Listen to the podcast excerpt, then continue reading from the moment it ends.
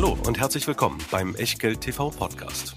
Bevor es gleich losgeht, beachtet bitte unseren Disclaimer auf der gleichnamigen Unterseite auf www.echtgeld.tv.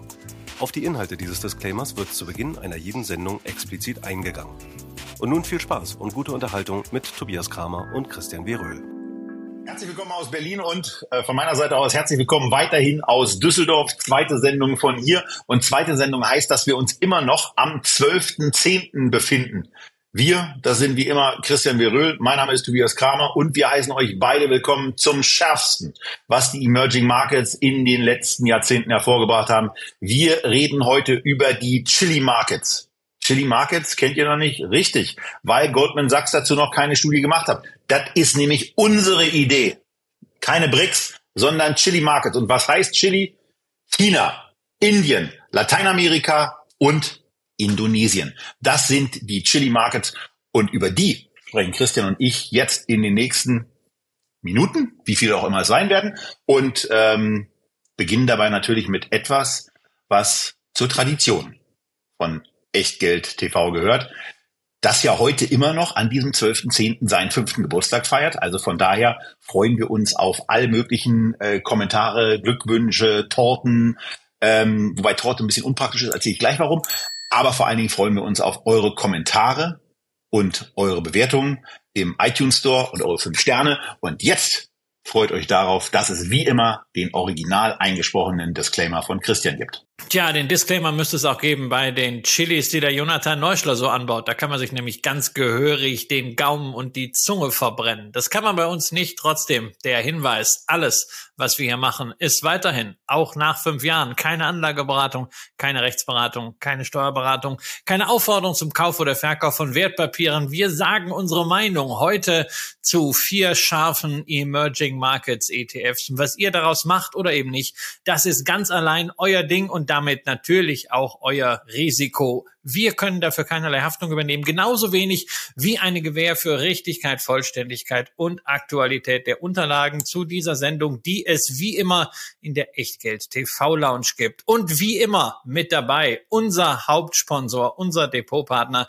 der Scalable Broker, wo wir uns entschieden haben für das Depotmodell Prime Broker, was nichts anderes heißt als 2,99 im Monat zahlt ihr im 12-Monats-Abo. Und dann könnt ihr unbegrenzt handeln in investieren und besparen. Über 7000 einzelne Aktien. Um die geht's heute allerdings nicht sondern dazu kommen auch noch 2000 ETFs, von denen wir heute vier für euch ausgewählt haben. Und auch da ist es wieder sehr, sehr vorteilhaft, dass ihr die besparen könnt, denn Emerging Markets ist ein Sparthema und es ist besonders schön, wenn man da vielleicht mal zwei, drei oder vier Fonds besparen möchte und das auch schon für kleines Geld tun kann. Und wenn ihr die Depotposition auf dem ETF-Bereich oder bei Aktien auch schon bei anderen Depotbanken habt, soll es ergeben, dann incentiviert Scalable bis zum 4.11. einen Depotübertrag. Das letzte Abenteuer der zivilisierten Welt, äh, diesen Depotübertrag auch. Und wie sie das tun, erfahrt ihr auf der entsprechenden Seite, die entsprechend auch verlinkt ist. Ähm, was aber auch noch hervorzuheben ist, ich freue mich da wirklich drüber, ähm, weil wir lange dran äh, gearbeitet, also lange darauf hingewiesen haben, sind die neuen Gruppen, die es bei Scalable gibt. Und weil wir ja heute äh, ein bisschen stärker über ETFs reden, ich habe auch schon eine Gruppe mit den ETFs, die wir in Echtgeld TV-Sendungen so insgesamt gekauft haben, äh, mit angelegt. Da liegen jetzt insgesamt 11.842 Euro und 30 Cent als aktueller Wert äh, mit drin. Die sind 3,05 Prozent im Plus. Ähm, mit den Tabakwerten zusammen sind es jetzt immer die ersten zwei Gruppen, die ich mir so angelegt habe und worüber wir in den nächsten Wochen dann auch mal mit der einen oder anderen Live-Einblendung reagieren werden und wo wir vor allen Dingen natürlich auch da freuen sich einige von euch, wir wissen schon drauf, ähm, Ende November dann das nächste Tabak-Update, Tabak-Update 2022 machen werden.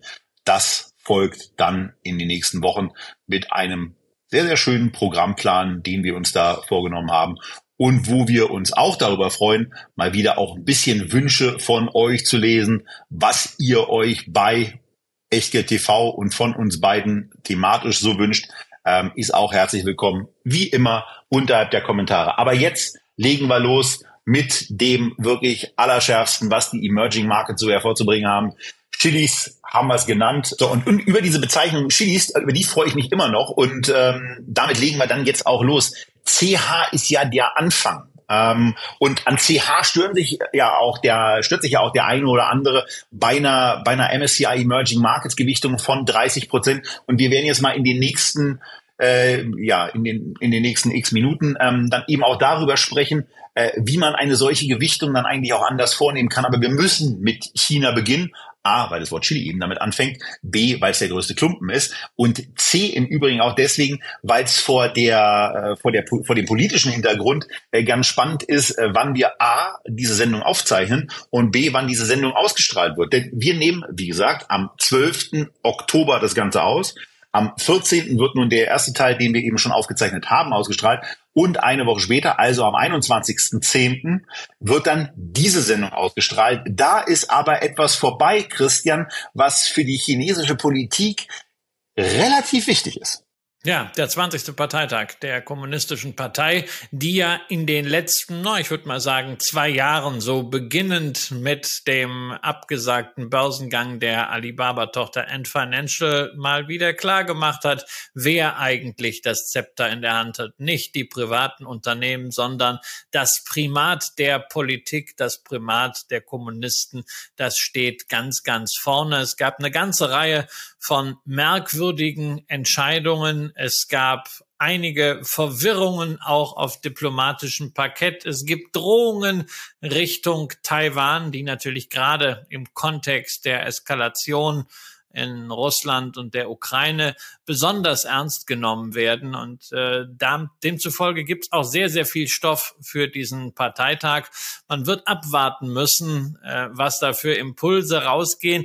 Äh, es ist ja schon merkwürdig, was man inzwischen alles äh, den Chinesen zutraut. Anfang dieser Woche gab es mal wieder so eine Nachricht, äh, angeblich will die kommunistische Partei Alkoholverbote für Beamte erlassen und zwar nicht nur während der Dienstzeit, sondern auch wenn sie frei haben. Das hat dann gleich mal äh, Spirituosenhersteller aus, ja, ja, das hatte, die sollen natürlich Vorbild sein, äh, angeblich, und das hat dann gleich mal die Aktien von Spirituosenherstellern um fünf bis zehn Prozent nach unten geschickt. Also ähm, da sieht man, irgendwie traut man den Chinesen momentan alles zu. Der Markt ist geprägt von immenser Unsicherheit, auch wenn die Kurse schon deutlich zurückgekommen sind.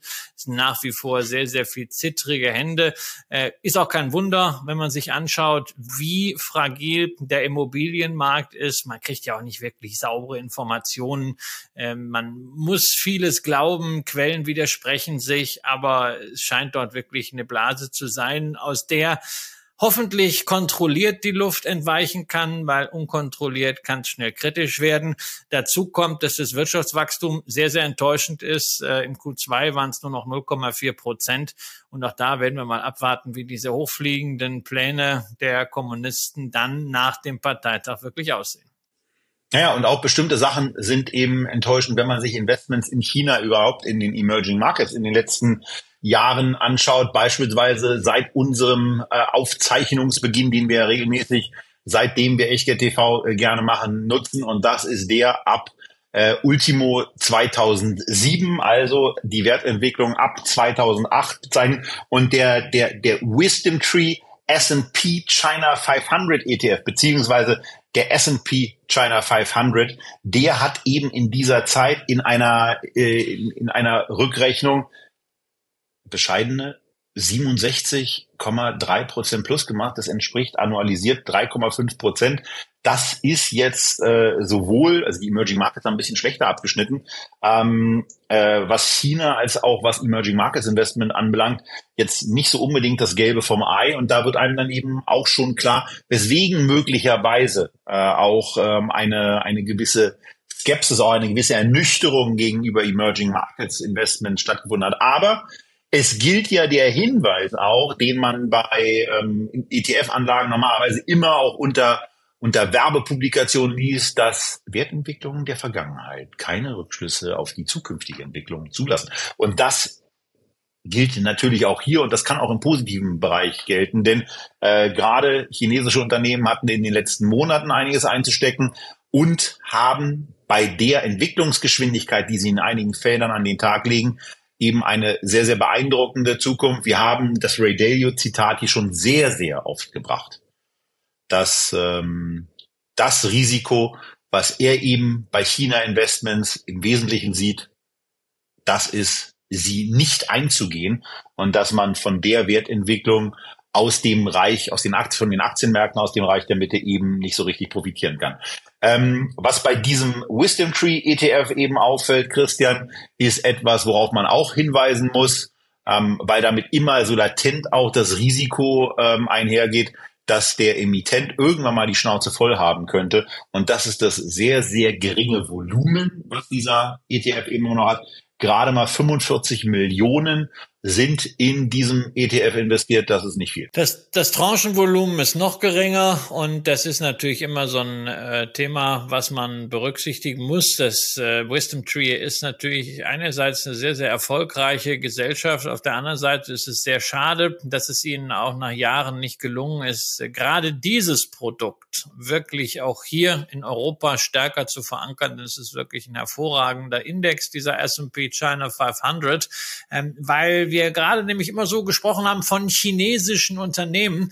Und da sind sie nämlich wirklich alle drin. Wir haben verschiedentlich Sendungen zu China gemacht und sozusagen das ABC des chinesischen Aktienmarktes erklärt, nämlich die unterschiedlichen Share Classes, die A und B Aktien, die die Festlandaktien mit bestimmten Restriktionen für ausländische und private institutionelle Investoren abbilden, die sogenannten H-Shares, die dann in Hongkong gelistet werden, die S-Shares, chinesische Unternehmen, die in Singapur sind, sowie natürlich alles das, was als ADRs, GDRs zum Beispiel in New York an die Börse gegangen ist. Ähm, und dieser S&P China 500 unterscheidet da gar nicht, sondern nimmt alle Unternehmen chinesischer Provenienz gleichmäßig auf, äh, gewichtet nach Marktkapitalisierung. Deswegen haben wir auch hier in einem Index, der heißt China 500 575 drin, weil es unterschiedliche Share Classes halt je Unternehmen gibt.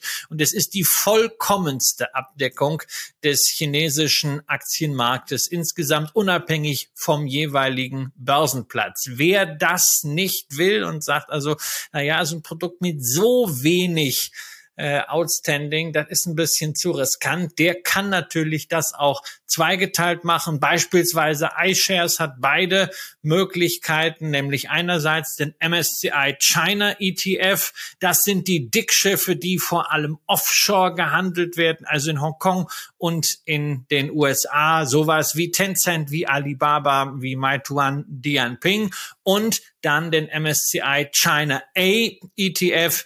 Das sind dann die Festlandaktien wie beispielsweise eine Quaicho Mutai, einer der Spirituosenhersteller oder auch eine CATL, der Lithium-Ionen-Akkuhersteller, der ja hier auch immer die äh, Fantasie der Elektrofreunde äh, ähm, weiter blühen lässt. Die sind dann dort drin. Im S&P 500 hat man sie eben alle.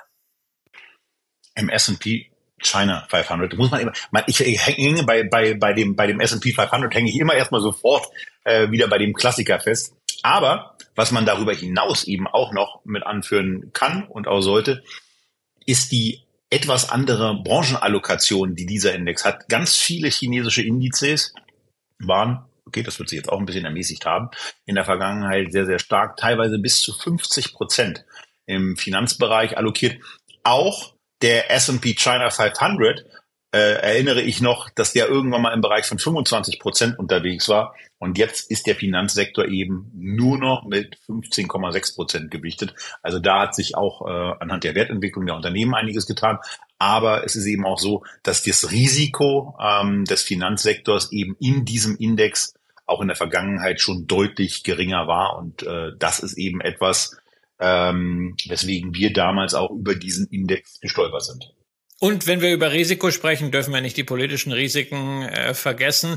Wenn es irgendeine Eskalation der geopolitischen Spannung gibt, äh, kann es natürlich immer auch sein, dass China generell uninvestierbar wird, äh, dass zum Beispiel diese Spiegelstrukturen plötzlich doch nicht mehr anerkannt werden und dass man dann dasteht äh, mit kurzen Hosen. Dieses politische Risiko muss einem einfach bewusst sein. Und wenn ein Anleger sagt, ähm, pf, nee, also China, äh, eine gelenkte Demokratie, die eigentlich wirklich eine kommunistische Diktatur mit äh, marktwirtschaftlichem Antlitz ist, die möchte ich nicht in meinem Portfolio haben, dann kann ich das sehr, sehr gut verstehen. Wenn man China macht, dann ist es mir wirklich ein Anliegen zu sagen, macht es möglichst breit, konzentriert euch nicht nur auf eine Share Class, sondern schaut, dass ihr sowohl die Offshore-Aktien als auch die Festlandaktien mit dabei habt. Es sind ganz unterschiedliche äh, Unternehmen und entweder in einem Produkt, da ist der S&P China 500 wirklich als Index State of the Art oder eben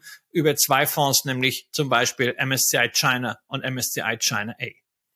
Ja, und jetzt gehen wir zu einem sehr, sehr großen und vor allen Dingen auch bevölkerungsreichen chinesischen Nachbarn. Wir gehen von China aus dann also nach Indien. Da sind auch knapp 1,4 Milliarden Menschen die ähm, Indien mittlerweile bevölkern, ähm, zu zählen. Das sind fast so viele Einwohner, wie China selber hat. Und äh, wir haben hier den iShares MSCI India ETF.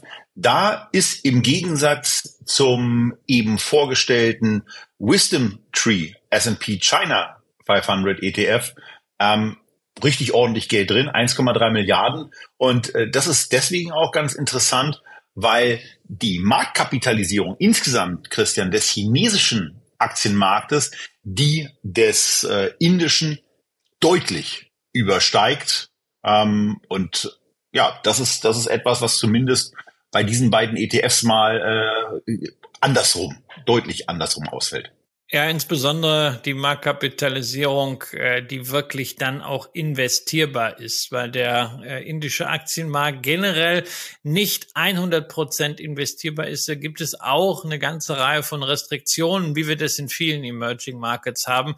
Und auch wenn Indien sehr, sehr groß ist, eben nicht nur von der Bevölkerung, sondern auch vom Bruttoinlandsprodukt, gibt es da nach wie vor eine ganze Reihe von Aktien, die nicht ein einmal institutionelle kaufen können. Äh, Privatanleger haben es ja mit dem Kauf von Einzelaktien sowieso sehr schwer. Da ist man sofort wieder auch bei den aktienvertretenen Zertifikaten. Aber für viele Unternehmen gibt es sowas gar nicht. Deshalb ein Fonds ist eine sehr, sehr einfache Möglichkeit, sich dieses Land zu erschließen.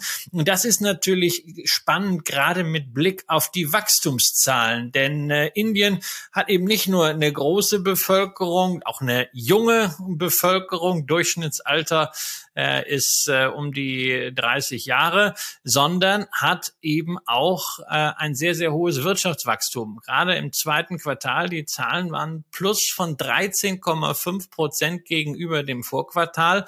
Und ausländische Unternehmen entdecken Indien jetzt nochmal neu.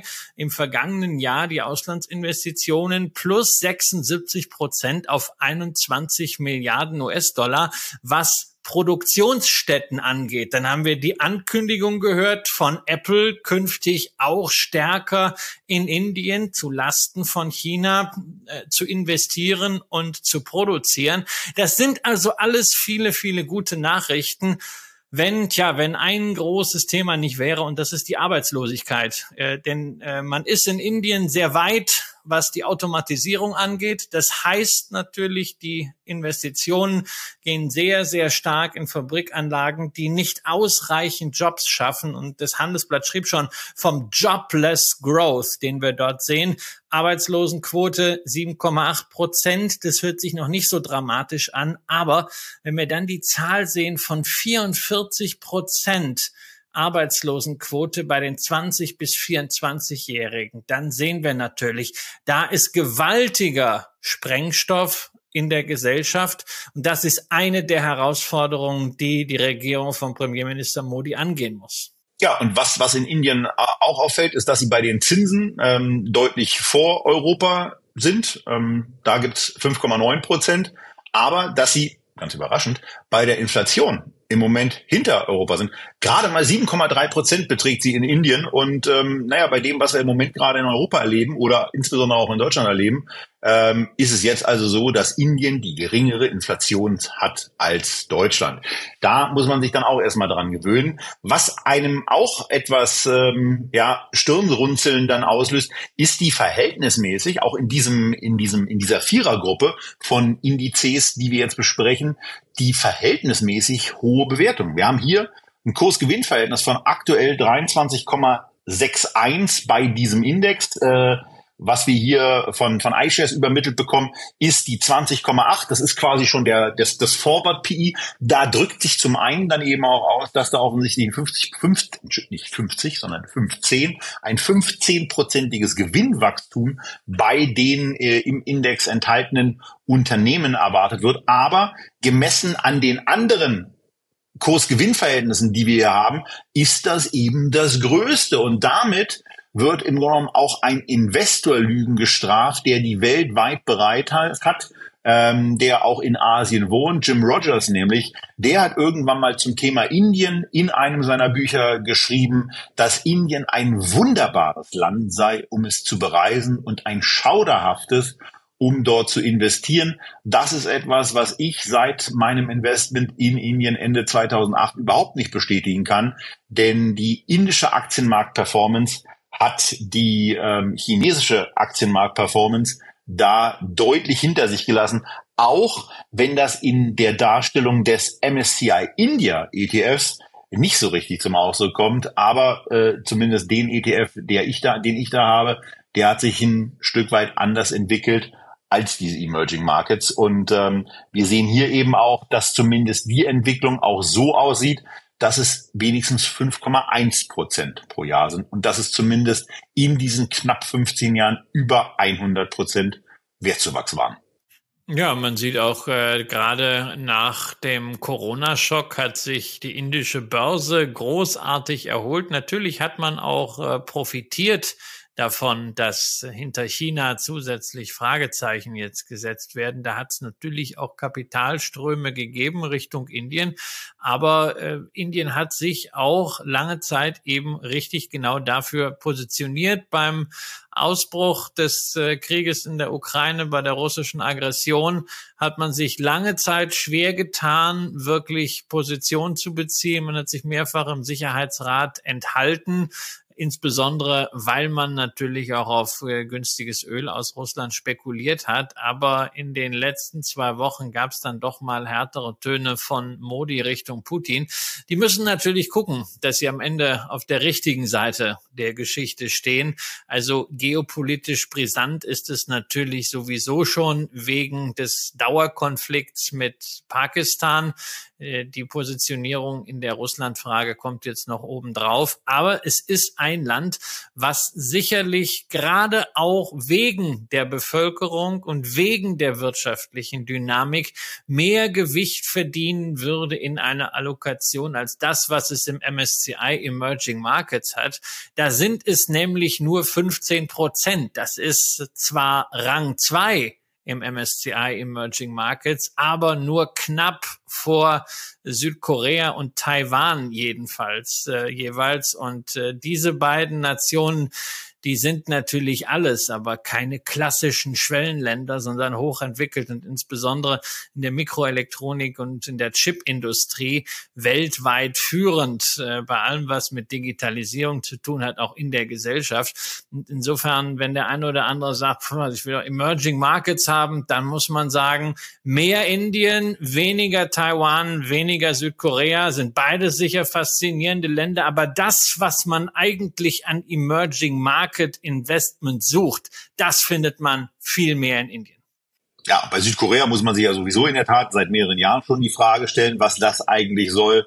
Und ähm, bei Taiwan gibt es möglicherweise einfach auch geopolitische Gründe, dass man sagt, also äh, das muss dann vielleicht auch kein Ort sein, äh, wo man mit einer durch die aktuelle Gewichtung ja recht exponierten Investmenthöhe dann auch engagiert ist. Ähm, von daher haben wir jetzt China besprochen, Indien eben auch kurz bereist, werden nachher nochmal auf eine, auf eine Gesamtübersicht dabei kommen, aber fliegen jetzt quasi mal wirklich eine deutlich längere Entfernung äh, auf die andere Hälfte und auf die südliche Erdhalbkugel und sind äh, zum ganz großen Teil, nicht komplett, äh, in Südamerika angekommen, wo der lateinamerikanische Markt vor allen Dingen durch ein großes Land dominiert wird. Das ist Brasilien. Brasilien hier mit einem Gewicht im MSCI Emerging Markets Latin America ETF von 64 Prozent enthalten. Dahinter kommen dann Mexiko,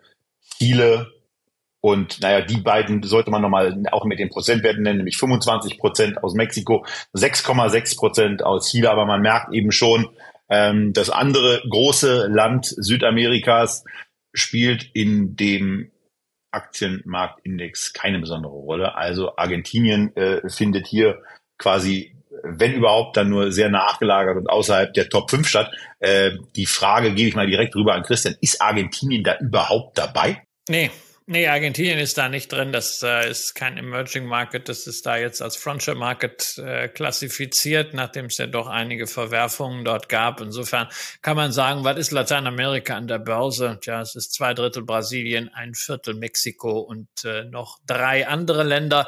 Gerade Chile und Peru natürlich durchaus äh, interessant, sowohl von den Staatsfinanzen her, die sehr solide sind, als auch von der äh, Rohstoffproduktion her, aber natürlich viel zu klein, um auf ETF-Basis jetzt in so einer Allokation separat investierbar zu sein. Nichtsdestotrotz ist es ganz nett, dass es mit dabei ist, aber man sollte natürlich hier schauen auf äh, Brasilien, ein Land, was ja sehr rohstoffreich ist, sowohl was Öl angeht, als auch was äh, Industriemetalle angeht. Deswegen die beiden großen Firmen Brasiliens sind auch die Schwergewichte im MSCI Latin America, nämlich Vale und Petrobras mit 20 Prozent. Beides ja auch Aktien, die man sehr gerne hat als dividendenorientierter Investor, weil sie gerade im Moment sehr hohe Renditen abwerfen. Gleichzeitig darf man nicht vergessen, diese Unternehmen haben immense Governance-Mängel. Beim einen ist sehr stark der Staat beteiligt, beim anderen hat er eine goldene Aktie, nämlich bei Wale und kann wichtige Entscheidungen auch ohne irgendwelche äh, Kapitalbeteiligungen blockieren. Und wenn man sich anschaut, dass man gerade die Wahl hat in Brasilien zwischen einem Bolsonaro und einem äh, Sozialisten, der im Gefängnis gesessen hat wegen Korruption, tja, dann ist Brasilien schon wirklich politisch auch extrem schwierig. Aber genau das ist eben die Situation in Emerging Markets. Das ist Teil des Investments Hintergrund, dass man eben sagt, wir haben politische Risiken, wir haben Liquiditätsrisiken, die bekommen wir aber prämiert in Form einer niedrigen Bewertung. Tobias, und wenn man auf die Zahlen schaut, die MSCI für diesen Latin America Index ausweist, insbesondere beim KGV, da geht dem Value-Jünger natürlich das Herz auf, oder? Ja, na klar. Ich meine, 7,2, das ist natürlich schon mal eine, eine, eine recht heftige Ansage, wobei man dann eben auch und da kommen wir ja am Ende der Sendung dann auch noch zu, wenn wir uns die Märkte ein bisschen genauer angucken, ähm, äh, auf das letzte KGV, äh, was dann eben vorlag, schauen müssen. Und das war eben äh, 6,73. Und wenn ein KGV steigt, heißt das ja nichts anderes, als dass Gewinne ganz offensichtlich zurückgehen. Also irgendwas äh, ist da eben bei den Gewinnen der brasilianischen Unternehmen eben vielleicht nicht so in Ordnung. Das zumindest mal als Warnzeichen. Ansonsten natürlich ist das im Moment sehr, sehr günstig. Und äh, möglicherweise kommt noch mal das eine oder andere an Nervosität und auch an Ruckelungen bis zum 30. Oktober rein. Da wird sich dann eben zwischen Lula da Silva und äh, zwischen Bolsonaro äh, diese Wahl entscheiden. Und äh, da wird man dann eben äh, erfahren, in welche Richtung dieses, dieses Land geht. Ähm, will ich eigentlich gar nicht näher darauf eingehen. Ähm, da guckt im Zweifelsfall eher mal beispielsweise bei der ARD äh, im Weltspiegel ein bisschen nach. Äh, da gab es, glaube ich, in der letzten Zeit das ein oder andere an ganz interessanten Reportagen, ähm, was sich auch noch mal mit äh, dieser diesem Gefängnisaufenthalt äh, von Lula da Silva beschäftigt. Ähm, aber 7,2 Prozent, da waren wir ja eben ähm, stehen geblieben als KGV. Das ist ja etwas, was mir erstmal gefällt. Aber es gibt natürlich auch noch etwas, was Christian sehr gut gefällt. Und das ist eine Dividendenrendite, die nicht Nein, nein, nein, nein, nein, also bloß nicht. 10% Dividendenrendite, völlig egal, ob das ein Index ist oder ein Einzelwert, das ist für mich eher ein Warnsignal als irgendetwas, was mich positiv triggert. Und äh, ich meine, ich muss ja einfach mal glauben, dass MSCI, wo diese Zahlen herkommen, dass die rechnen können und dass das auch alles stimmt. Und es gab ja auch für das letzte Jahr eine ganze Reihe von üppigen Ausschüttungen, gerade aus der Rohstoffindustrie. Aber die jetzt zu nehmen, äh, in Relation zu setzen zum aktuellen Kurs und dann in die Zukunft als Erwartung zu projizieren, da wäre ich mal sehr, sehr vorsichtig. Ähm, Im Übrigen, die Dividende hier wird ja eh nur angerechnet, sie wird gar nicht ausgeschüttet. Äh, es ist ein äh, synthetischer Fonds, der überdies äh, thesauriert. Äh, hier mal von Amundi. Es muss ja nicht immer äh, BlackRock sein, jedenfalls eine sehr, sehr günstige Abbildung dieses äh, Investmentgebiets äh, mit 020er äh, TER. Aber grundsätzlich bei allen bitte, äh, was das Chance-Risiko-Profil angeht, realistisch bleiben. Es ist eben ein typischer Emerging Markets mit sehr, sehr starker Rohstofffantasie, einem sehr, sehr starken Agrarbusiness. Natürlich weil das Ganze auch finanziert werden muss und weil eben Banking eine wichtige Infrastrukturleistung ist, auch mit einem sehr, sehr hohen Finanzanteil von 25 Prozent.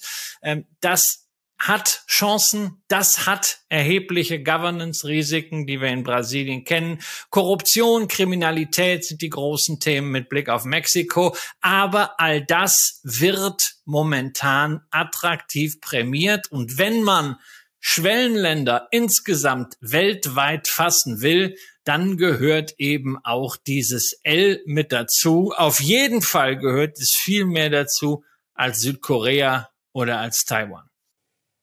Ich dachte eigentlich, dass sich die Dividendenrendite deswegen anspricht, weil ja durch die durch das niedrige KGV auch die Gewinnrendite der Unternehmen recht hoch ist, bei ungefähr 13,9 Prozent und 10,8 dann eigentlich fast in dein Kriterienband reinfallen, nämlich ähm, in dem Fall jetzt knapp 78 Prozent Ausschüttungsquote entspricht. Und von daher war diese Einordnung der Dividende, die Christian gerade vorgenommen hat, im Grunde genommen auch eine Einordnung nochmal zu den Gewinnen, äh, die zu dieser sehr, sehr niedrigen Bewertung führen ähm, äh, dass die möglicherweise auch genau davon äh, mitgetriggert sind, dass da im Moment auch äh, das eine oder andere an Sondererträgen aufgrund der weltweiten ökonomischen und äh, der, der Energiesituation äh, vorherrscht.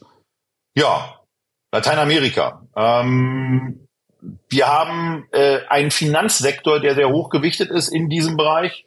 25,4 äh, Prozent, aber auch das ist verhältnismäßig zu dem, was wir in den vergangenen Jahren immer mal so gesehen haben, wie Finanzsektoren dann auch mal gewichtet sind, eigentlich einigermaßen überschaubar, oder? Ja, aber ähm, es ist halt so, im Schwellenland ist der Finanzsektor schon sehr, sehr wichtig. Es ist, wie eben erwähnt, einfach ein Infrastruktursektor.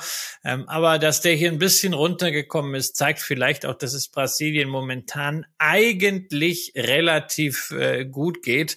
Und ein anderer Indikator dafür ist übrigens auch die Währung. Denn der brasilianische Real ist ja eigentlich immer so, so ein typisches Beispiel für eine Schwellenländerwährung, dass das, was du mit mit Aktien verdienst, äh, auf der anderen Seite, auf der Währungsseite dann eben verdampft. Äh, das war auch in den äh, letzten Jahren nach der Finanzkrise erstmal so.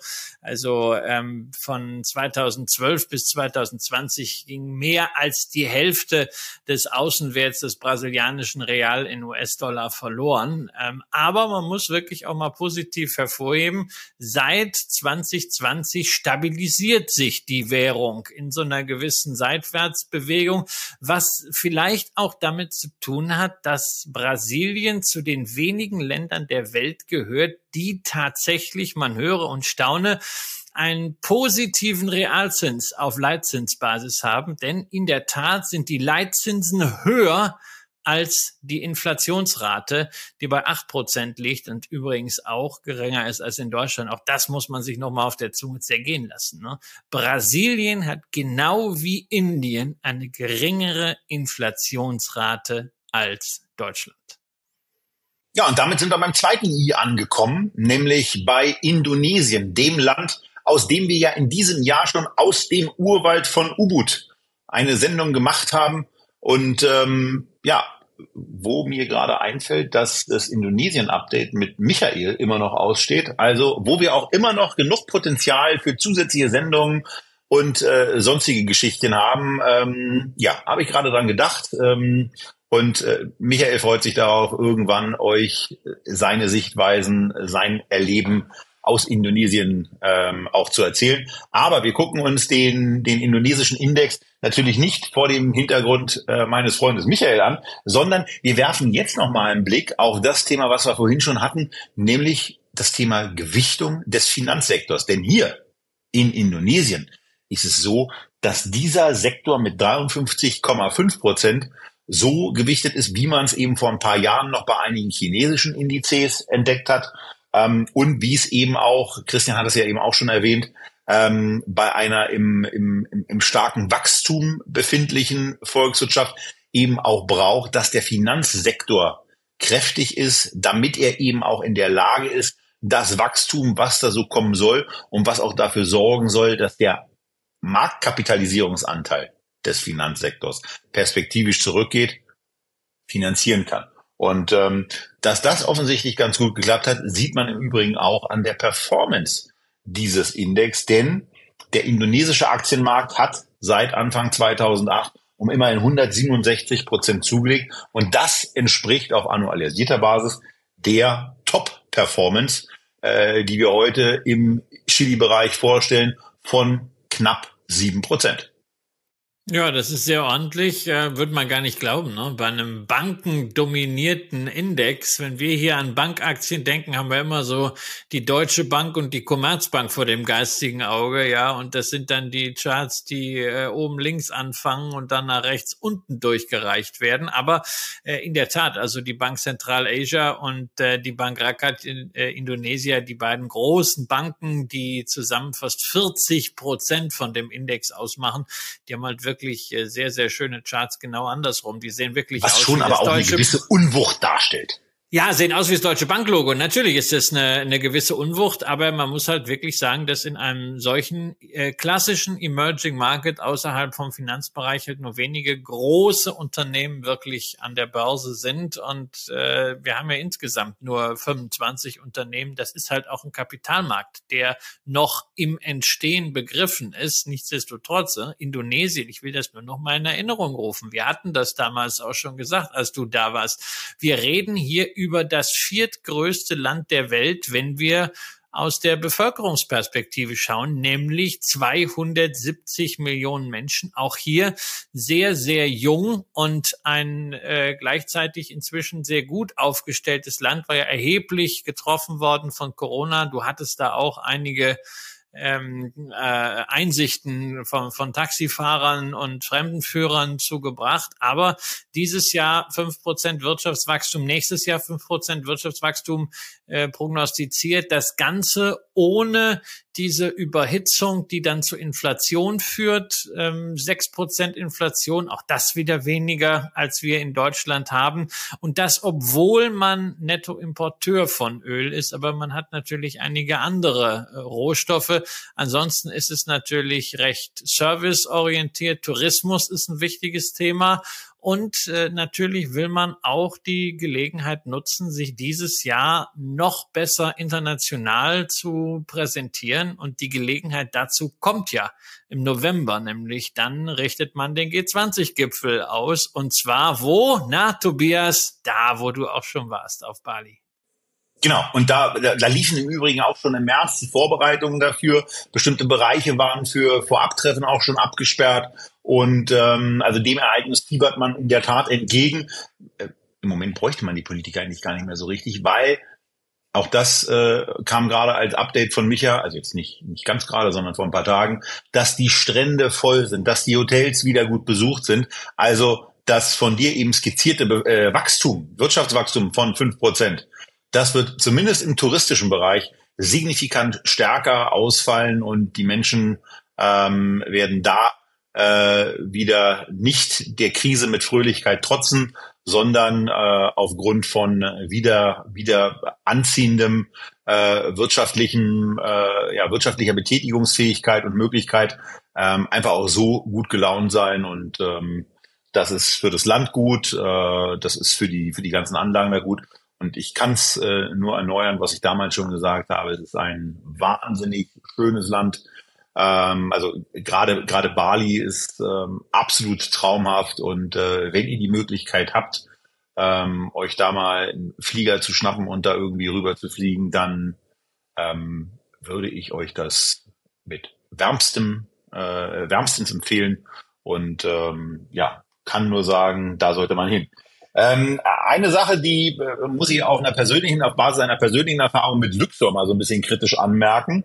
Ähm, nicht nur, dass da jetzt ja gerade die Zusammenschlusswehen dann irgendwie laufen, aber das Fondsvolumen dieses äh, Luxor MSCI Indonesia hat gerade mal 43 Millionen. Und ähm, die, die, die Erfahrung hat sich bei mir eben ein bisschen eingebrannt, äh, dass mein damaliges Rafi-Investment, ein äh, gleichgewichtetes äh, Investment in Europa oder in den USA, weiß ich gar nicht mehr so genau, aber da habe ich mich total über diese Möglichkeit gefreut.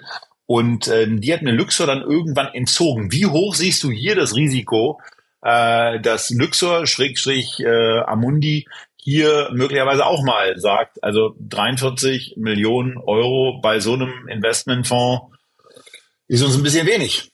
Naja, also ich kann mir vorstellen, dass ein so großer Vermögensverwalter wie Amundi, bei dem Luxor ja jetzt dann endlich hoffentlich angekommen ist, äh, dieses Geschäft einfach weiter betreibt und sagt, also das äh, viertgrößte Land der Welt aus der Bevölkerungssicht heraus, das wollen wir weiterhin hier als ETF haben. Wenn nicht, es gibt Alternativen, beispielsweise bei der Deutschen Bank, Beispiel also bei X-Trackers oder auch bei HSBC geringfügig teurer teilweise dafür aber auch dann mit einer optimierten Abbildung, also nicht synthetisch. Insofern, äh, es gibt, es gibt da andere Möglichkeiten. Das ist ja sehr häufig äh, so inzwischen in der ETF-Szenerie.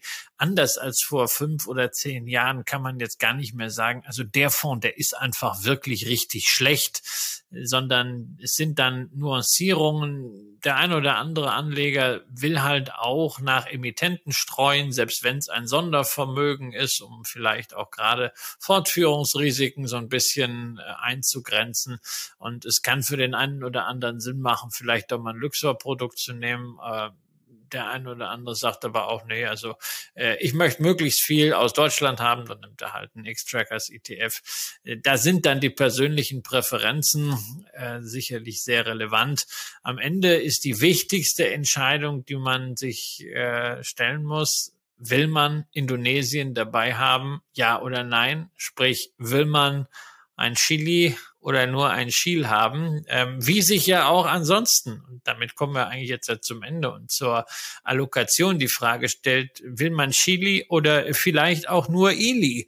Weil man sagt, Indien, Indonesien und Lateinamerika reicht eigentlich. China ist schon in so vielen etablierten Aktien so relevant Beispiel hier aus Deutschland natürlich Volkswagen. Da muss man da nicht nochmal separat investieren. Das ist auf jeden Fall rational zu begründen und zu erklären. Die Frage ist immer, wie will man es umsetzen?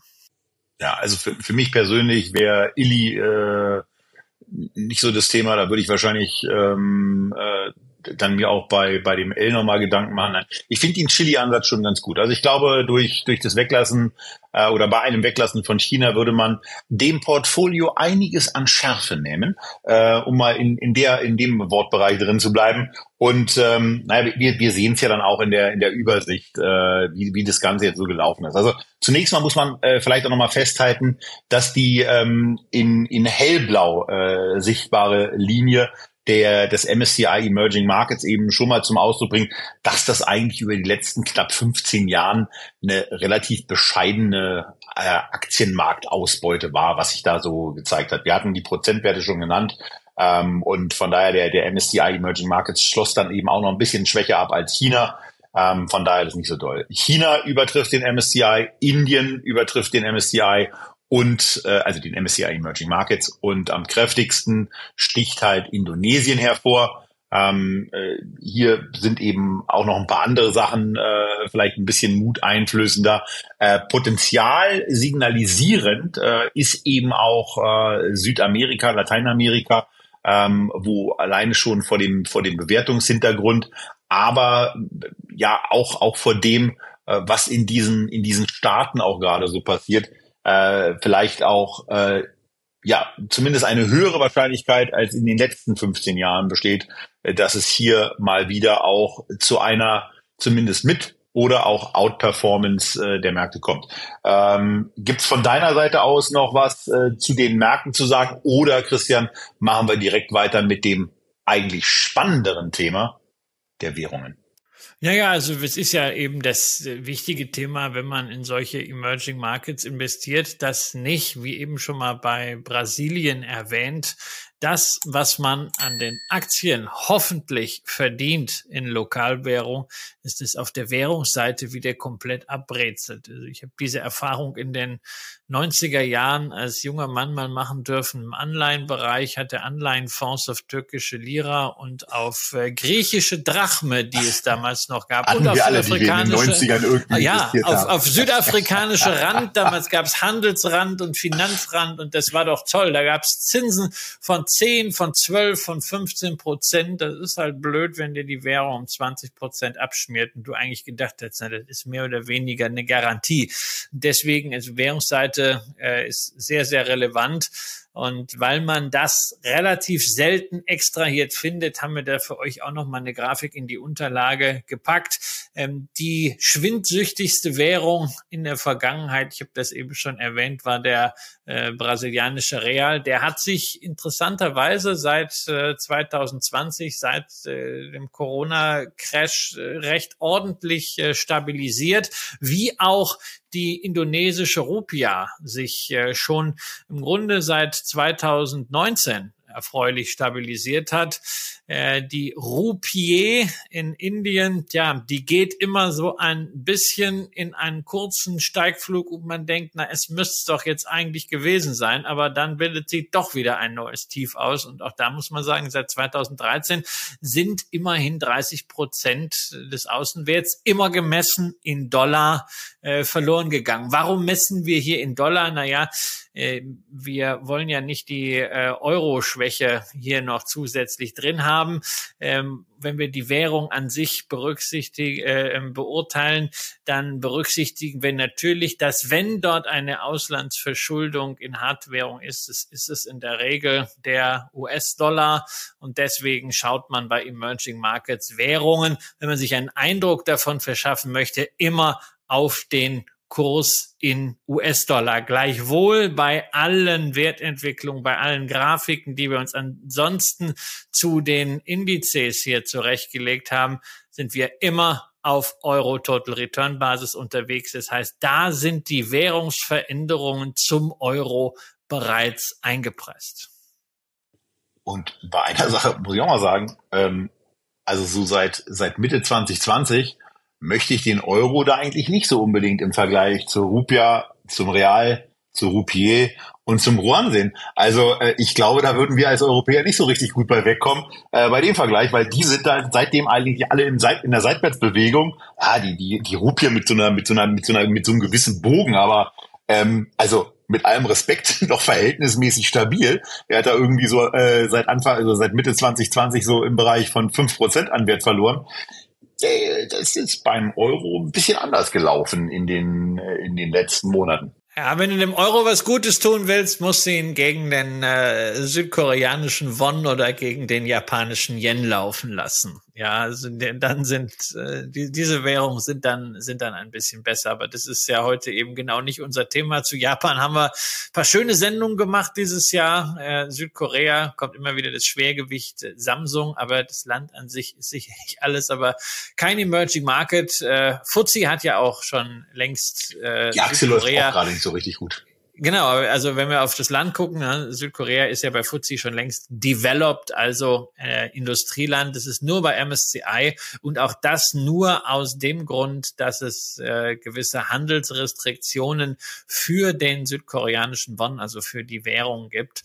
Und sobald die fallen, wäre da wohl auch bei MSCI sehr, sehr schnell eine Umgruppierung. Aber das ist nicht unser Thema. Unser Thema ist mehr, wie machen wir denn aus den vier Chili-Märkten jetzt eine Allokation und äh, wir sind ja sehr einfach gestrickt und sagen, na ja, da kann man es quasi naiv machen. Man kann ja einfach diese vier Märkte gleichberechtigt allokieren, also ein Viertel für jedes Land, egal, Sie sind zwar unterschiedlich groß, sowohl von der Bevölkerung her als auch von den äh, Marktkapitalisierungen, als auch natürlich von der Diversifikation der Indizes. China sehr breit, Indonesien sehr klumpig. Trotzdem kann man natürlich Viertel, Viertel, Viertel, Viertel machen und dann kommt etwas raus, was sich lange, lange Zeit ähm, sehr in line entwickelt mit dem MSCI Emerging Markets, was dann aber seit etwa einem Jahr doch deutlich nach oben abknickt, weil eben Indien und Indonesien in einer solchen Allokation gut die Hälfte ausmachen. Die sind hervorragend gelaufen, während China, was ansonsten ein größerer Batzen ist, eben hier geringer gewichtet ist, was dafür sorgt, dass es im MSCI nach unten abknickt. Ja, und dann ist ja auch ein äh, großes, ein flächenmäßig sehr, sehr großes anderes Land, ähm, äh, was wirtschaftlich nicht so bedeutend schien und wo wir jetzt ja lernen, dass es doch sehr bedeutsam ist, nämlich Russland. Ähm, wertentwicklungstechnisch natürlich auch mit eingeflossen. Nicht besonders stark. Die Entwicklung äh, und die Gewichtung, äh, bevor das dann äh, letztes Jahr alles losging, lag so im Bereich von in, in, in der Spitze noch vier Prozent. Äh, das war so zum Jahreswechsel 2021 und ähm, äh, ging dann, äh, oder äh, nee, 21, 22 und ging dann ähm, bis kurz äh, vor der vor der finalen Aussetzung auf so zwei Prozent runter, aber ist natürlich auch ein kleiner Einflussfaktor gewesen auf die Entwicklung, die sich eben seitdem so ein bisschen auseinanderentwickelt hat. Ähm, und was eben auch noch hinzukommt, ist eine gewisse Besonderheit, denn irgendwann laufen ja Gewichtungen in einem solchen Portfolio mal auseinander, Christian.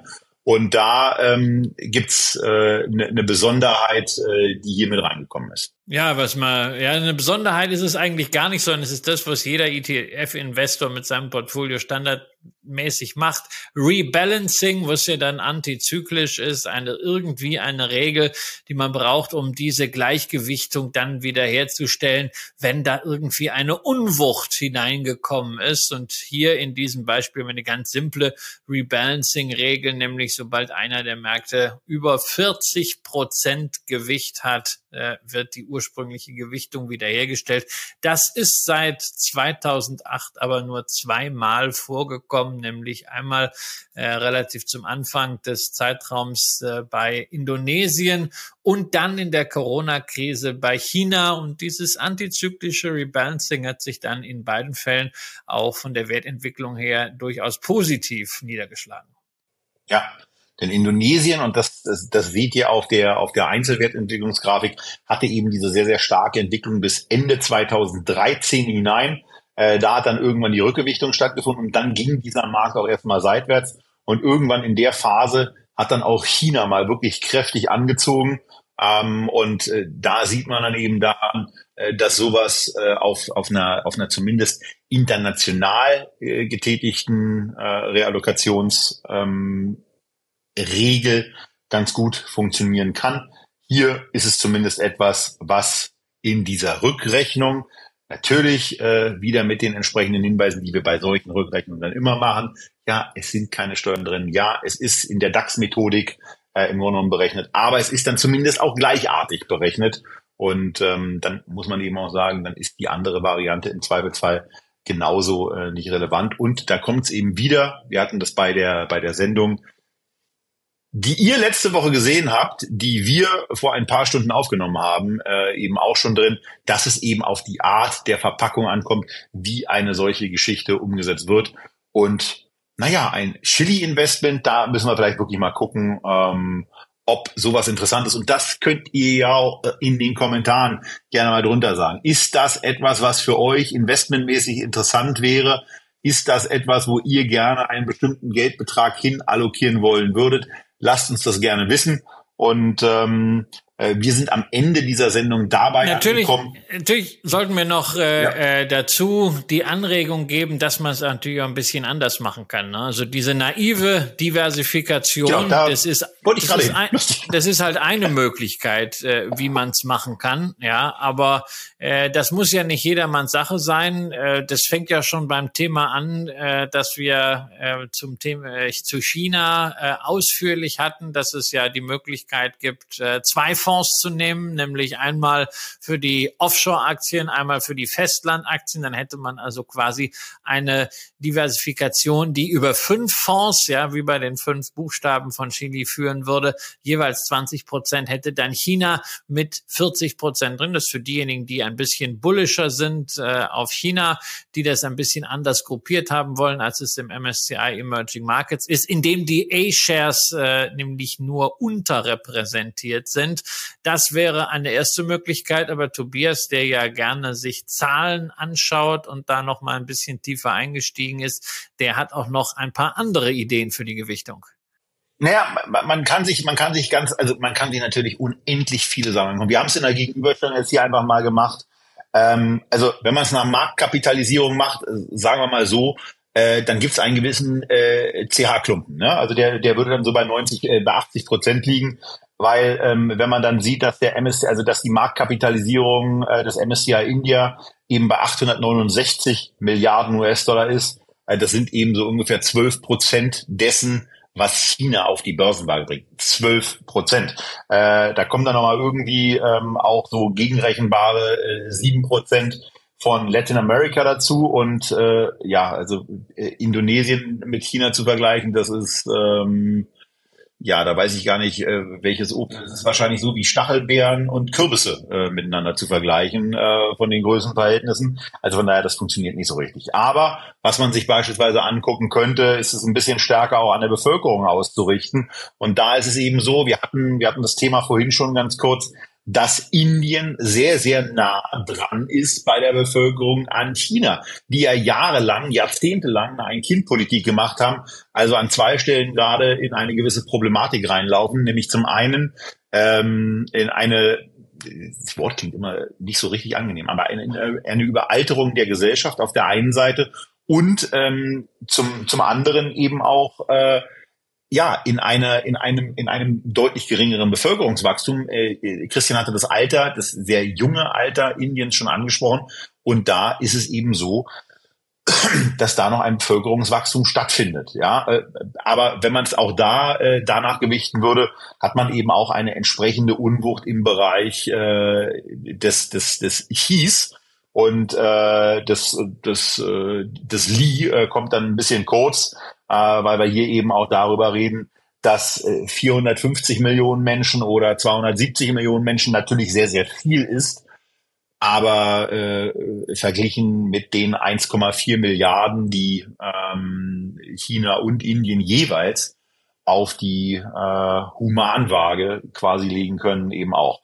Also von daher, da kommt man nicht so richtig weiter. Man muss sich eben auch überlegen, was wir hier nicht drin haben. Also man kann, wie gesagt, man kann an ganz, ganz vielen Stellen weitermachen, äh, wie eigentlich, wie eigentlich das Wachstum äh, bestimmter Volkswirtschaften über über einen längeren Zeitraum aussieht, um dann äh, vielleicht auch den Wachstumsstärkeren ein, ein gewisses Gewicht zu geben. Also da kann ein ganz, können ein ganz viele Sachen aussehen. Es geht in dieser grafischen Darstellung im Wesentlichen vor allen Dingen auch darum, euch nochmal etwas mit an die Hand zu geben, nämlich eine, eine, eine Tabelle, wo übersichtlich dargestellt ist, wie China, wie Indien, wie Lateinamerika und wie Indonesien eigentlich so von so ein paar Marktrahmendaten gestrickt sind. Da gehören die Aktien dazu, da gehört die Dividendenrendite dazu, die eben auch zwischen 1,27 in Indien und zwischen 10,8 in äh, Lateinamerika schwankt. Da zumindest den zweiten Wert hatten wir ja eben schon äh, etwas näher beleuchtet und das geht dann über die PIs, über die Forward PIs weiter bis hin zum äh, Kurs-Buchwert-Verhältnis. Das sei nicht deswegen gesagt, weil ich den Videozuschauern unterstelle, dass sie nicht lesen können, sondern sei deswegen auch noch mal ein bisschen ausführlicher vorgetragen, weil wir ja ganz viele Menschen haben, die uns jede Woche auch per Podcast hören und äh, für die es dann schon eine Erleichterung ist, zumindest mal zu erfahren, warum sie denn heute zum Geier nochmal rechts ranfahren sollen und sich natürlich auch diese Unterlagen, in die viel Arbeit geflossen ist, herunterladen sollen. So, und damit haben wir jetzt wirklich das Thema Chili für euch in allen Einzelheiten erläutert. Vielleicht wird's ja mal so etwas wie Brick, am besten von der Performance her noch erfolgreicher und vor allem nachhaltiger. Wir wollen nicht, dass da noch einer rausbricht, sondern wir hoffen, dass sich diese Länder, die wir hier im Fokus haben, vielleicht dann doch Richtung Freiheit und unseres Wertekanons Demokratie entwickeln. Ich weiß, beim einen oder anderen Land ist diese Hoffnung leider, leider in den letzten Monaten sehr geschrumpft. Aber ich bin ja Optimist und vielleicht sieht es ja, wenn wir in einem Jahr mal wieder auf die Chilis gucken, schon geopolitisch ein bisschen besser aus. In diesem Sinne, vielen Dank, dass ihr dabei wart und bis nächste Woche. Tschüss aus Berlin und aus Düsseldorf, wo Tobias jetzt wahrscheinlich Sightseeing macht. Und die schönste Attraktion von Düsseldorf ist ja bekanntlich die Autobahnauffahrt nach Köln. Bis bald.